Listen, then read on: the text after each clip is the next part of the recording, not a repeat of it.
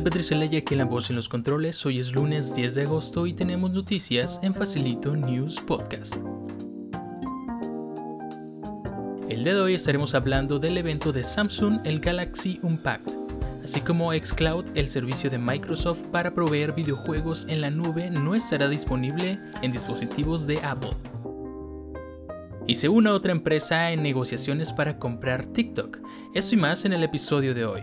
Así que comenzamos.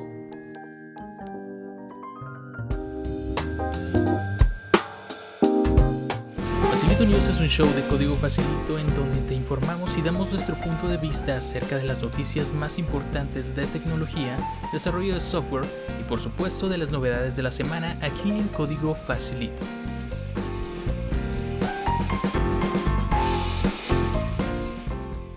Comencemos con las noticias de la semana. El pasado 5 de agosto se llevó a cabo el segundo evento más grande de Samsung, en donde se presentan sus dispositivos Note y actualizaciones en sus accesorios. Y esta no fue la excepción.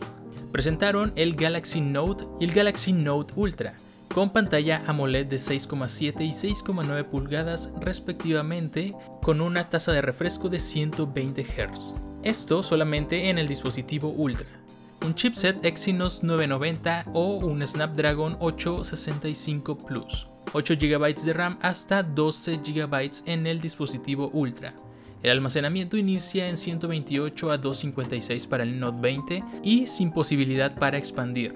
Y para el Ultra inicia en 256 hasta 512 GB ampliable con micro SD.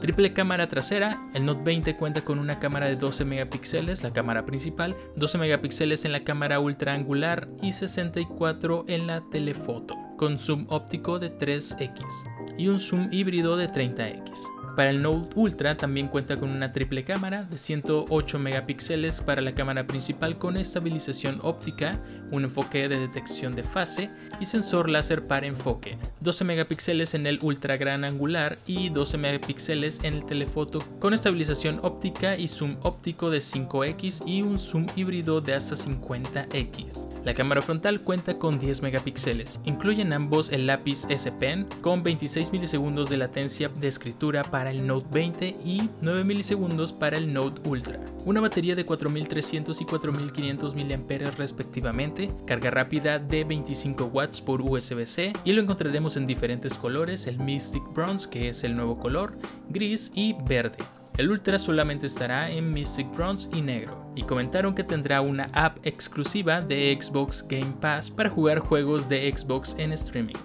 El precio de estos dispositivos será para el Note 20 26.999 pesos y para el Note 20 Ultra en 33.999 pesos. Todo esto en pesos mexicanos. Asimismo se anunció el Galaxy Tab S7 y S7 Plus en 19.999, 20 mil pesos y 23.999 respectivamente. Incluirán el mismo procesador que el Note 20, el Snapdragon 865 Plus, una batería de 8.000 mAh y una batería de 10.090 mAh respectivamente con carga rápida de 45 watts. Android 10, 6 y 8 GB de RAM respectivamente para el S7 una pantalla LCD IPS de 1600 x 2560 píxeles. Para el Plus una pantalla Super AMOLED de 1752 x 2800 píxeles ambos con 120 Hz de tasa de refresco. Iniciarán desde los 128 GB de almacenamiento y serán compatibles con el S Pen.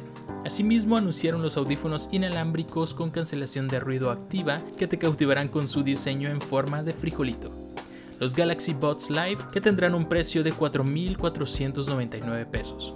Uno de los relojes inteligentes más bonitos que he visto y siendo usuario de Apple Watch les puedo decir que me gusta mucho más este diseño que Samsung incluyó para su Galaxy Watch 3. Incluye un bisel giratorio como en versiones anteriores para manipular los gestos del dispositivo. Estará basado en Tizen OS y tendrá una pantalla Super AMOLED Estará disponible en dos tamaños de 41 y 45 milímetros. Los precios serán de 9.499 y 10.499 respectivamente. Y por último anunciaron el Galaxy Z Fold 2, aunque no mencionaron su precio. Este es el dispositivo plegable de Samsung en su versión 2 con mejoras en la bisagra para evitar rupturas como pasó en la versión 1 una tasa de refresco de 120 Hz, eso ya viene por ley, un Snapdragon 865 Plus, 12 GB de RAM, iniciando en almacenamiento con 256 GB.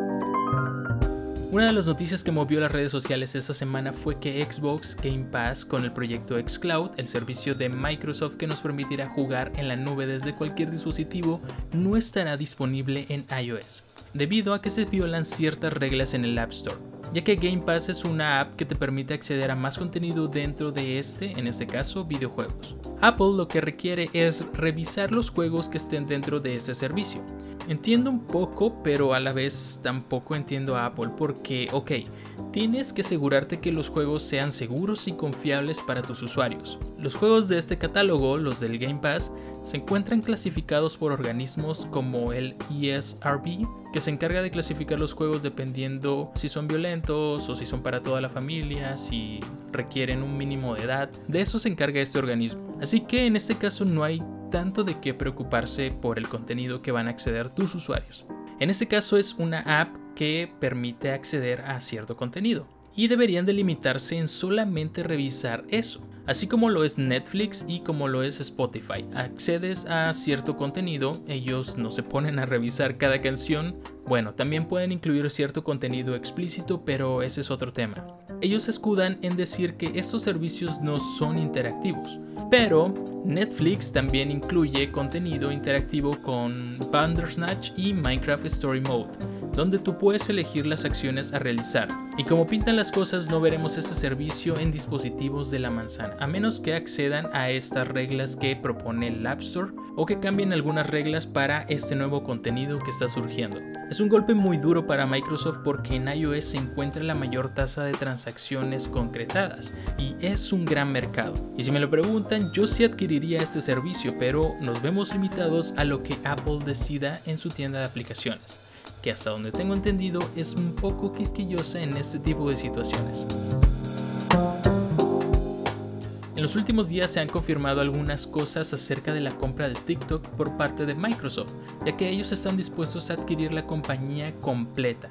Esto, como bien lo conocemos, solucionaría los problemas que se han presentado acerca de las amenazas de seguridad nacional, pero no es la única empresa que quiere adquirirla. Según Wall Street Journal, Twitter se suma a los candidatos para adquirirla.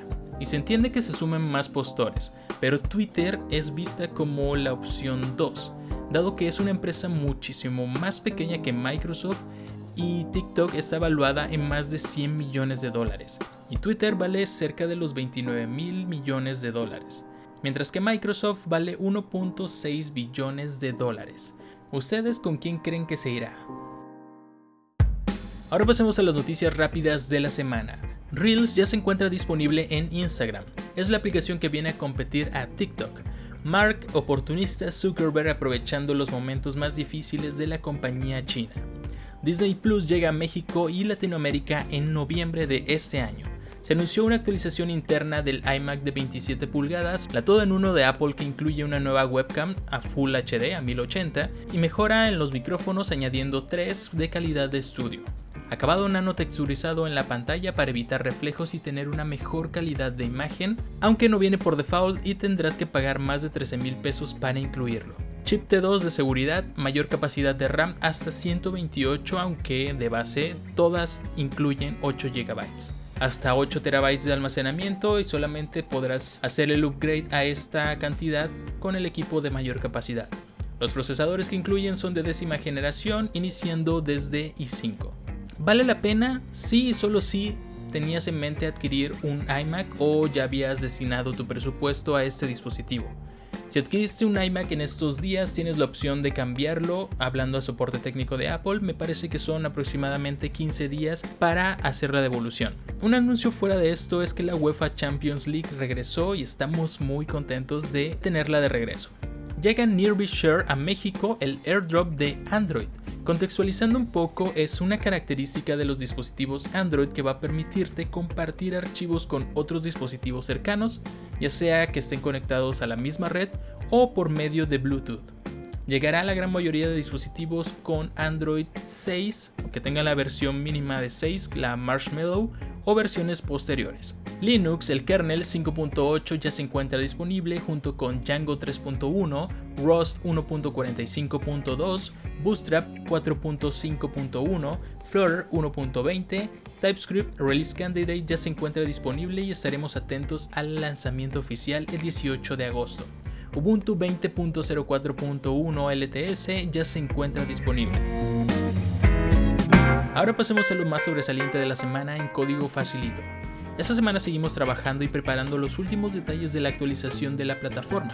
Estaremos anunciando más en nuestras redes sociales, arroba código facilito y arroba facilito news podcast, en donde estaremos publicando un hilo con todos los links de las noticias que anunciamos en este episodio. Si gustan seguirme en redes sociales, estoy como arroba petricelaya. Recuerden que estas últimas semanas hemos estrenado tres cursos en la plataforma. El curso de juegos para iOS y Android con Flutter, el curso profesional de Go y el taller de LiveWare con Laravel. Y estén atentos porque se estrena un nuevo curso en la plataforma, el curso de base de datos con Python impartido por Eduardo Ismael. Y esas fueron las noticias más importantes de la semana. Los espero todos los lunes en punto de las 12 del día en Facilito News Podcast.